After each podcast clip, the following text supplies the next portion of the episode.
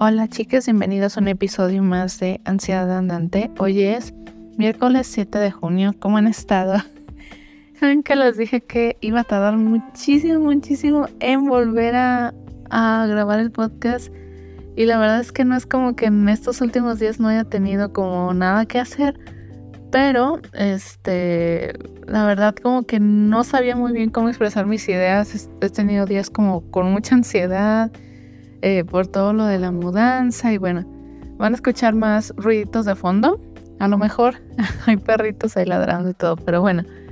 Ah, quiero hablar acerca de algunos temas, eh, algunos temas así como para no empezar con lo más pesado, que es acerca de, pues, de la ansiedad y todo esto. Quiero hablar antes de uh, un poquito cómo estuvo lo de la mudanza. Entonces, el plan de mudanza, eh, primero rentamos eh, se rentó una U-Haul, que es una como una cajita, y íbamos a dejarla hasta que consigamos departamento. Este, pero fue todo el proceso de llenar la caja, que no sabemos si nos iba a caber todas las cosas. Al final teníamos un buen de cosas que todavía servían, pero bueno. Este, y también fue de estar llena y llena y llena la caja, subir y bajar escaleras, que lo que le decía al marido, yo no vuelvo a vivir en un segundo piso porque Imagínense bajar entre dos personas y yo no estoy fuerte, la verdad. Eh, bajar entre los, entre los dos, este, las cajas enormes de, pues, de los trastes, o sea, cosas que estuvieron bien pesadas, la, la, cama, eh, la cajonera, tenemos una cajonera de Ikea, pesadísima la madre. Y eso que le quitamos los cajones y aún así estaba bien, bien pesada. Pero bueno, este sí fue un proceso, les digo, medio cansado. Dormimos dos días en el piso porque ya habíamos metido la, la cama, entonces sí fue medio desastroso. Y eso fue solo una parte del estrés, porque también fue la parte de que estuvimos unos días en California y llegamos a un Airbnb y luego ahí este, estuvimos paseando al perro, estuvimos por ahí unos días y fue de prepararnos para el vuelo. Este, y para el vuelo con el perro, que es muy importante porque no es así como, como les, creo que les había comentado antes que fue un show, eh, de hecho fue tan show que la verdad nosotros ya vamos a ver si podemos eh, meter al perro como perro de compañía. Este, ay, no, no se llama perro de compañía, perdón, se llama perro de, como perro de servicio para que sea más fácil pues eh, llevarlo con nosotros. Y qué más les quería contar, chicos, la verdad, este, cosas de, estuve fuera de México, yo creo que como año y medio más o menos. Y la verdad, este, cuando yo llegué sí sentí como cambios, o sea, como que cosas que ya me había habituado y no me he dado cuenta que eran así. Hay, personas que digan, ay, qué ridícula, ¿no? Más de 30 años viviendo en México y ves un año, un año y cachito en extranjera y se te olvida. No es que se me olvidara, sino que hay cosas que, que cuando regresé dije, wow, o sea, esto es de esa forma o esto es de aquella forma, ¿no? Por ejemplo, otra, una cosa que sí me caga, debo, debo admitir que me caga, yo en Estados Unidos pensaba, ay, cuando estaba haciendo un chingo de frío pensaba, ¿cómo extraño el calor? Un día calor. No, tuve con un solo día de calor de estar harta del calor. O sea, el calor, ahorita estamos, eh, hemos estado aquí hasta 35 grados eh, y, y, es un calor que no se soporta. No sé, ya estamos viendo como cosas que hacer como para bajarle el calor. Vamos a comprar unos viniles para las ventanas y vamos a ver qué hacemos porque es insoportable. A mí lo que me pasa con, cuando hay mucho calor, me cuesta más trabajo como pensar, me pongo muy de malas, este, y no, no, no, no me siento, yo, yo como que recordaba que me sentía muy a gusto con el calor de México, pero no, la verdad es que no me siento a gusto, me siento todo el tiempo así como que, ay, como muy incómoda, van a decir que ridícula, pero sí, sí, sí me pasa. Por eso yo soy team frío, porque el team frío se te quita poniéndote un suéter, pero el calor es más difícil y más costoso, sobre todo de poderlo manejar. Pones tu, tu, ¿qué tal si pones un ventilador y nada más va a estar moviendo ahí el aire caliente? Entonces, la única solución, así bien para el calor, es aire acondicionado. El aire acondicionado es carísimo de implementar en las casas en Latinoamérica, entonces considero yo que el frío es mucho mejor. La verdad, este, otra cosa que me ha pasado es que como que ahí van a decir que mamona, ¿no? Pero que recordaba algunas cosas que eran muy ricas y ya no son tan ricas. Hoy fue el primer día, bueno, llevo aquí que, que serán nada más tres días, Pero hoy fue de, esos días que dije, no manches, qué ricos. Unos tacos de tortilla recién hecha, riquísimos. acabo de comer hace algunas horas. Y me comí, y eso eran, eran tacos grandes y me comí como cinco. Hace mucho que no comía tanto y decía, es que está riquísimo, está riquísimo, no puedo dejar de comerlo. Este, pude haberme comido hasta seis de lo rico que estaban. Estaban buenísimos. Eh, y pues nada, o sea, pero sí hay algunas cosas, por, por ejemplo, el queso, el sabor del agua, que, que, ya no se me hace como que tan buena como se me hacía. Eh, pero nuevamente, o sea, no es que esté mal, o sea, simplemente es un poco diferente, ¿no? También algo positivo, porque no todo es negativo, claramente que, que he estado reconociendo, es que realmente la gente en México es muy, muy amable. O sea, por ejemplo, he tenido detalles como, por ejemplo, de una señora me vio que se me había desatado la, la cuerda de mi zapato y me dijo cuando iba bajando las escaleras, oye, se te desató. Y yo le dije, ah, muchas gracias, ahorita me la amarro, no voy a caer o algo. Y, o sea, y aunque ustedes digan, ah, esa interacción que no, pero créanme que, que, esa interacción en extranjero es muy difícil que alguien te la haga. Este, nuevamente, sobre todo en ciudades grandes, como que todo el mundo está en su pedo. Y, y aunque sea ciudad grande, así como que tú sientes una sensación. Yo, yo cuando estaba, por ejemplo, sola allá, lo que yo sentía es, estoy completamente sola, ahorita me puedo caer, me, me puede pasar algo. Y, y a, lo mejor nadie se, se acerca a ver cómo estoy, ¿saben? Este, pero aquí no siento eso, aquí yo siento que menos alguien me va a preguntar algo, ¿no? Este, pero bueno, también la gente que te dice así como provecho cuando terminas de, de comer, o sea, ciertos detalles que la gente tiene, ciertas atenciones, y aunque sí, a veces es porque quieren algo de ti, por ejemplo, fuimos a la carnicería eh, hace unos días y no manchen, o sea, el de, el de la carnicería eh, nos empezó a dar como que pruebas de todo, de la carne, de, de, órale, prueben esto, prueben el chorizo, prueben aquello, prueben el queso, gratis, o sea, para probarlo. Y también nos regaló un agua y nos quería regalar una cerveza al marido, no es que iba a manejar, entonces no. Pero sí, es, esas como detallitos de que son bien difíciles de encontrar eh, en el extranjero y es lo que yo estaba pensando que, que realmente es que no, no, es que en Estados Unidos no sean amables, sino que simplemente, por ejemplo, tú notas la gente de atención al cliente que es muy amable contigo, Normalmente pues es por la propina, obviamente. Pero fuera de la gente de atención al cliente, alguien que sea amable contigo de manera desinteresada, no porque quiera obtener algo de ti, no es algo tan, tan frecuente. De hecho, hay personas que me he encontrado muchos latinos en TikTok que lo que piensan es de que, ay, no, la verdad, los gringos son los más amables del mundo, son personas, me caen mejor que hasta los de mi propio país. ¿Y saben qué es lo que yo me he dado cuenta? Y es una reflexión que yo he llegado, es que no es eso no son amables. Es que ellos todavía no, hay muchos latinos que todavía no conocen las claves culturales para entender eh, realmente a los americanos. Entonces se quedan con la idea de cómo son ellos, pero en realidad una vez tú conoces la cultura te das cuenta, ok, ah, está siendo hipócrita conmigo. O incluso algo que puede ser tomado como amabilidad, te das cuenta que puede ser algo racista. Y hay mucha gente que me lo va a debatir, pero de verdad les digo, ustedes necesitan vivirlo para darse cuenta de lo sutil que es y de que realmente sí es algo racista.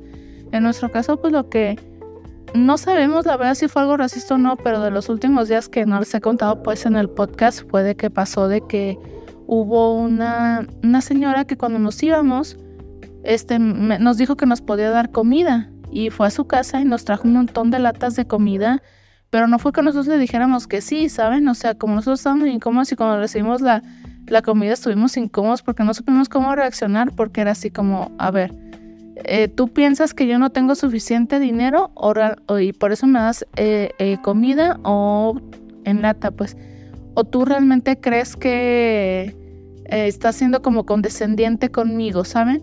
Y aunque mucha gente en México diga, estás exagerando, que no sé qué, realmente es algo como para debatir, como para poner en duda, eh, porque es difícil de saber. También obviamente necesitas conocer a la persona para saber si es una amabilidad o racismo, pero este sí es como un poco incómodo.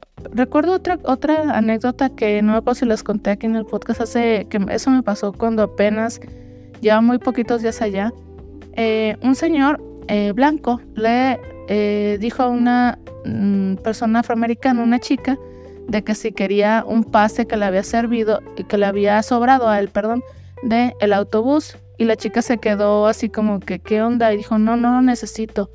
Y dijo, ah, bueno, no sé qué.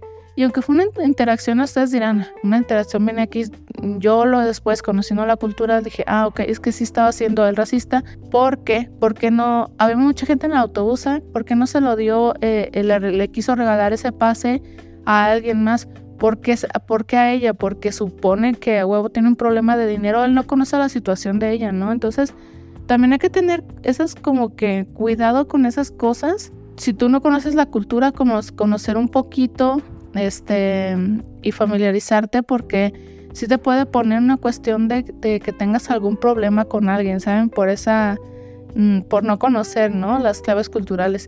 Eso también pasa, por ejemplo, en Japón pasa algo muy similar, yo siento con la atención al cliente, porque la atención al cliente en Japón es muy buena, pero no es porque quieran ser amables contigo, es porque la cultura les dice que tienen que ser de cierta manera con el cliente. Entonces también por ese lado yo digo, bueno, es que mucha gente, por ejemplo, mama Japón, se quería vivir allá, pero en realidad mucha gente latino se quejan que es muy extraordinariamente difícil hacer amigos allá. Y es porque, digamos, para atención al cliente es una cosa, pero hacer amigos es otra. Y para hacer amigos solo hacen amigos dentro de sus mismos círculos, ¿no? Esta es otra clave cultural que les puedo decir, que es diferente. Entonces las claves culturales, una vez las entiendes, te puedes dar cuenta de eso y, nada, pues, o sea, algo que, que, que sí es la ley allá es de que si tú eres una persona tímida, vas a batallarle mucho porque tienes que darte a respetar. Es una cultura que si tú no te das a respetar, ¿y cómo es tu manera de darte a respetar? Pues a veces es en rechazar una oferta de, no sé, alguien que te quiere vender algo que no quieres, este, pero te lo van a hacer ver como que están haciendo amables al ofrecerte esa oferta, pero en realidad si tú no quieres tienes que ser firme. Entonces ser firme en atención al cliente, que es por eso luego se por eso hay tanta Karen allá, porque tienes que tienes que mantenerte firme para obtener algo y hay muchos clientes que siendo mamones sí obtienen algo. Y bueno, ahí doy, por finalizado ese tema para no aburrirlos con, con esto de la migración. Y bueno, quería hablarles acerca de un libro que me recomendó la psicóloga. Se llama ¿Qué puedo hacer cuando me preocupo demasiado? Es un libro como más enfocado hacia niños, pero es un libro que una vez lo empiezas a leer como que te queda muy claro justamente porque está enfocado hacia niños, pero no por eso es que no lo puedas enfocar a ti, ¿no? O es en un adulto. Y en ese libro lo que dice es de que primero tienes que darte cuenta que los pensamientos eh, intrusivos o, o en sí todas las ansiedades que puedes llegar a tener o los miedos de que algo malo puede pasar, que bueno, ansiedad generalizada, son como un árbol de frutos. Entonces ese árbol, entre más lo, alimentes, le des agua, le des todo, ¿no? se va a seguir creciendo. Entonces así pasa con ese tipo de pensamientos que eh, los empiezas a tener y luego crecen y crecen y crecen y crecen y es muy difícil pararlos, eh, sobre todo cuando ya llevas mucho tiempo haciendo eso, ¿no? Entonces lo que ahí te, te aconseja es como que tienes que detenerlo pero ¿cómo lo detienes? Y ahí lo que te aconseja es de que primero puedes racionalizar eso que estás pensando, o sea, qué tan probable es que eso que tienes miedo realmente sea así. Y, realmente tú te vas a poner muchas justificaciones de que sí es algo como mm, razonable, pero una vez lo intentas analizar un poquito más a fondo, como que darte cuenta y analizarlo de verdad, como para poder tener esa tranquilidad de decir, ok, creo que no es tan probable eso que creo, otra, otra cosa que te dice es de que intentes parar y pienses en eh, como que en algo más, de preferencia un pensamiento como positivo o que intentes simplemente decir basta, o sea, decir como una palabra clave, decir así como cuando una vez em, empiezas como con ese ciclo, te dices a ti mismo una palabra así de no, basta, déjame o vete, ¿no? Una palabra así fuerte para cortar esos pensamientos y tratar de pensar en algo más. O sea, claro que es muy difícil y lo que aquí recomiendan es, bueno, como está enfocado en niños, lo que le dicen es de que tengas una hora de las quejas, pero no solo de las quejas, es hora de las preocupaciones. Entonces a esa hora les dices todo lo que tienes contigo. Entonces cada vez que intentas en el día pensar en eso, tienes que pensar, ah, ok, eso, eso lo voy a hablar hasta las 8 de la noche, por ejemplo entonces ahorita tengo que mantenerme ocupado con algo más.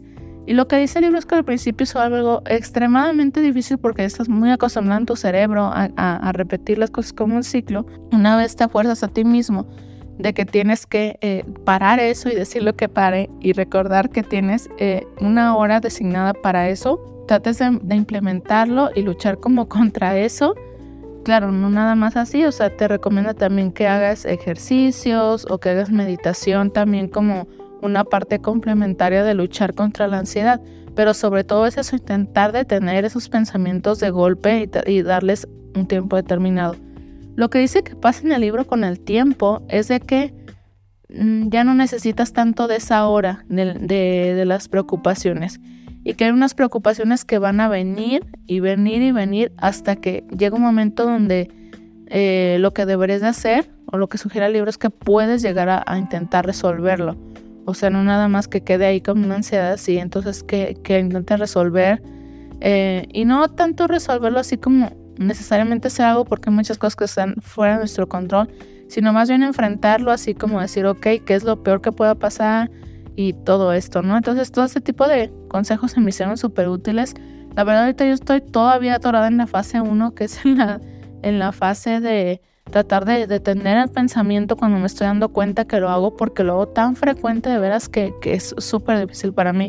Entonces así como, ¡pum!, detenerlo, pensar en otra cosa, y trataba de tener un tiempo determinado. Yo, yo no me había fijado que, que, lo iba a tener como para y hablar aunque sea audios, aunque no, no lo suba podcast ni nada.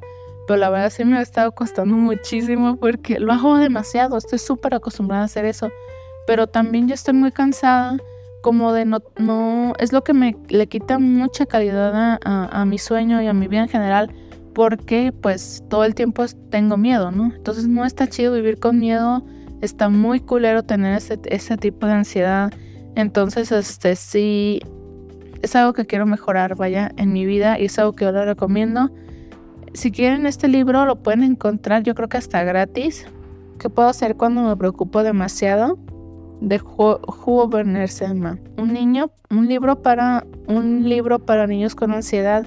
De hecho, la analogía que usa es con tomates, que la ansiedad son como tomatitos que vas ahí dejando y va subiendo y subiendo y subiendo, ¿no? Es un libro también muy fácil de leer, muy rápido, entonces si, si gustan checarlo, chicas, yo creo que les va a gustar.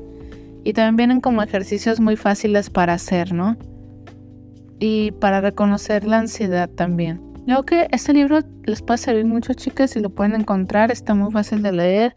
Y son como 80 páginas más o menos, pero con letra muy grande y dibujitos. Entonces está súper, súper rápido de, lectura, ¿no? Y pues por último, chicas, quería mencionar un poquito acerca de la ansiedad social, porque otra vez me pasó que eh, tuve conversaciones con personas y luego me puse a evaluar y sentir que todo lo que había dicho estuvo mal, estuve torturándome durante días y, y fue como, fue difícil, la verdad, fue difícil porque en el momento yo siento que estoy haciendo las cosas bien, ¿saben? Pero después ya recuerdo y digo, oh no, ¿por qué dije eso, ¿saben? Y lidiar con, con esta cuestión de, de, del análisis, pero también trato de pensar eso de que me estoy, estoy analizando las conversaciones de una manera demasiado dura. No creo que las personas lo vean tan así o que sientan que estuvo tan mal, pero veré formas de mejorar mi comunicación. Algo que he tenido muchas ganas de hacer, chicas, y vi eso en un TikTok de ay, una chica no me acuerdo cuál es su username, pero básicamente lo que ella dice es que las personas que tenemos algún rango de neurodivergencia nos cuesta mucho trabajo entablar conversaciones y deberíamos de seguir como, bueno, no deberíamos, sino que ella lo que sugiere es una recomendación de cómo hacer eh, para comunicarnos de una manera más efectiva y entre ellos pues lo que aconseja a ella es como hacer preguntas a las personas, ¿no? Por ejemplo, ¿qué tal si la persona con la que estás hablando está hablando de un tema que no te parece nada interesante? Eh, ¿Cómo puedes hacer como para no arruinar la comunicación, por decirlo de una manera? Entonces ahí dice, ok, haz preguntas acerca de lo que te está contando, trata de interesarte y escucha realmente a la persona, ¿no? Algunos de los tips que me acuerdo que ella daba. Eh, llegué a la conclusión también, chicas, de que como a mí me pasa mucho que me queda en blanco completamente cuando estoy con otra persona, aunque tengo mucho para hablar, que voy a empezar a escribir cosas y temas para hablar, aunque parezca medio raro. igual con una persona con la que tengo mucha confianza, pues sí puedo sacar mi libretita y ya saco mi libretita de apuntes de cosas para conversar. Pero idealmente debería no, llamar la libretita, ¿no? Pero es una manera de poder hacerlo para mejorar mi comunicación que siento que es bastante terrible. Ay, pero bueno, eso es todo, chicas. Yo creo que va a ser todo por el día de hoy. Una disculpa, sé, sé que he estado como muy, muy errática los últimos meses con el podcast. Les digo, últimamente ya no sé si hacerlo o no, porque también bajaron mucho las escuchas porque bajó la periodicidad con la que lo subía. Entonces yo decía, bueno, pues no tiene mucho caso hacerlo, ¿no? Pero bueno, aquí estoy todavía y todavía voy a estar más episodios. Si tienen alguna idea de episodio, ya saben, pueden hacérmela llegar a través de ansiedadandante.com. Y pues nada, espero que estén bien, que pasen muy genial fin de semana, que ya casi es. Y cuídense mucho, tomen agüita. Nos vemos en el próximo episodio. Bye.